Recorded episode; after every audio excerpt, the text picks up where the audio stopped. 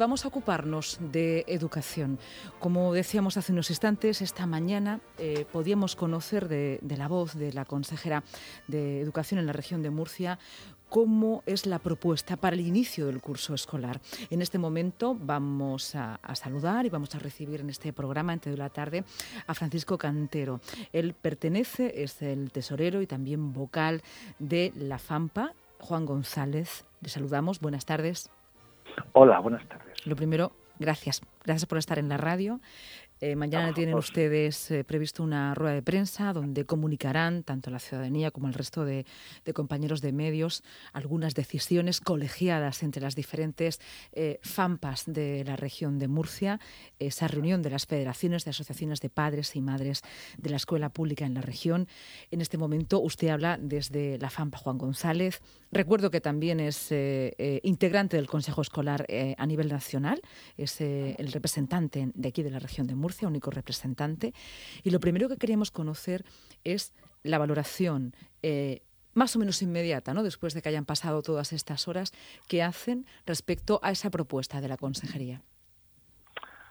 Bueno, la valoración requiere un poco más de tiempo, un poco más de pausa, pero la valoración de lo que ha propuesto la consejería en boca de su consejera, Esperanza Moreno, ah, en principio ah, nos parece que ha sido muy tarde, primero que ha sido mm, demasiado tarde, ya solo hablábamos de junio, mayo incluso, de que toda esta adaptación, todo el plan de contingencia ante distintos escenarios tenía que aparecer antes. Y, en fin, el biosismo en toda la comunidad educativa ha sido muy palpable a dos semanas, menos de dos semanas del comienzo de septiembre, del 1 de septiembre, pues todavía estábamos en un escenario donde no había apenas contagios, donde la presencialidad se intentaba asegurar al 100%, sin medios adicionales.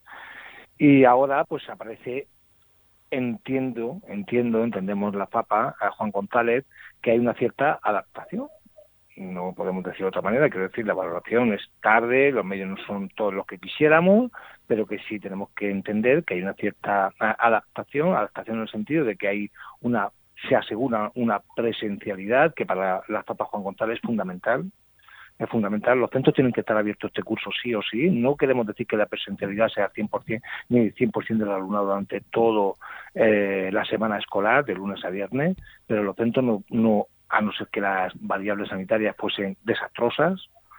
Eh, los centros creo que deben de estar abiertos y deben asegurarse, deben tener una seguridad, eh, seguridad sanitaria. Para ello, evidentemente, el distanciamiento social es fundamental y en los centros asegurar el distanciamiento eh, mm, es muy difícil con niños y niñas en edad escolar, juguetones y muy, en fin, muy interacción. Eh, como su edad es lo lógico, entonces eh, por eso siempre hemos dicho que los test dobles, el aumento de plantillas, la utilización de espacios abiertos, más, eh, más espacios más allá de los centros educativos, era fundamental.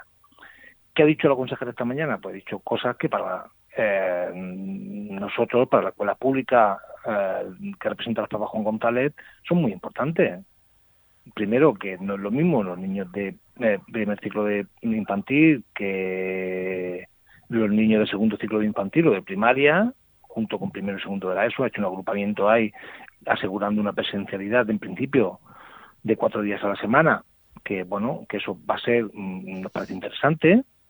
Eh, habla de tercero, cuarto, primero bachillerato, segundo bachillerato y ciclo formativo con una presencialidad alterna 3-2, 2-3 que bueno que mm, puede mejorar mucho la situación que arrastrábamos desde marzo hasta junio donde bueno la presencialidad fue cero. Y amplía plantilla en 800 800 docentes eh, mm, se aparece el programa PROA con más intensificación en principio, no hay más detalles y, se habla también de flexibilizar el currículum, que es ámbito estatal, y tienen ahora el 27 de agosto una reunión al máximo nivel estatal, autonómico, para, creo, espero que abordar todo ese tipo de cuestiones, pero fíjense, hacemos los deberes el 27 el 27-28 de agosto, cuando se le dicen al alumnado que preparen los exámenes con antelación, eh, los adultos no damos muy buen ejemplo. ¿eh?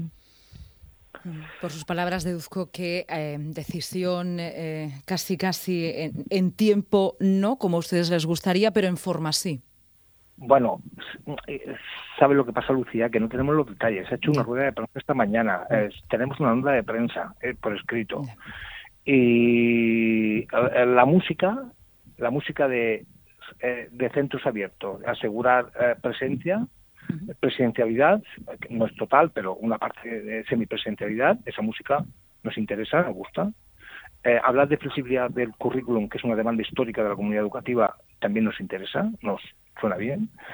Eh, ver que esa presencialidad depende del nivel de autonomía de los, eh, del alumnado es importante.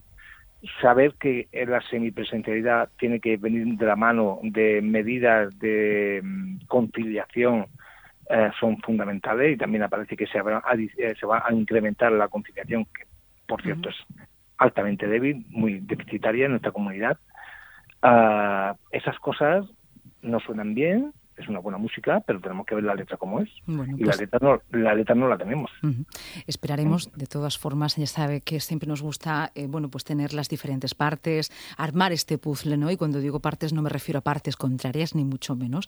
La realidad, mm. y sobre todo en este nuevo paradigma que vivimos, bueno, pues se va componiendo, ¿no? De diferentes voces, y hoy estamos muy pendientes de qué sucede con, con la comunidad educativa y con el sistema educativo, ¿no? Eh, conocíamos esas eh, palabras, esa propuesta de la consejería, ahora también esta primera valoración, que desde luego sabemos que es algo que se irá macerando, porque dependerá muchísimo también de la circunstancia eh, que vivamos todos con respecto a esta situación de pandemia. Francisco Cantero, muchas gracias por la accesibilidad y por esta primera valoración.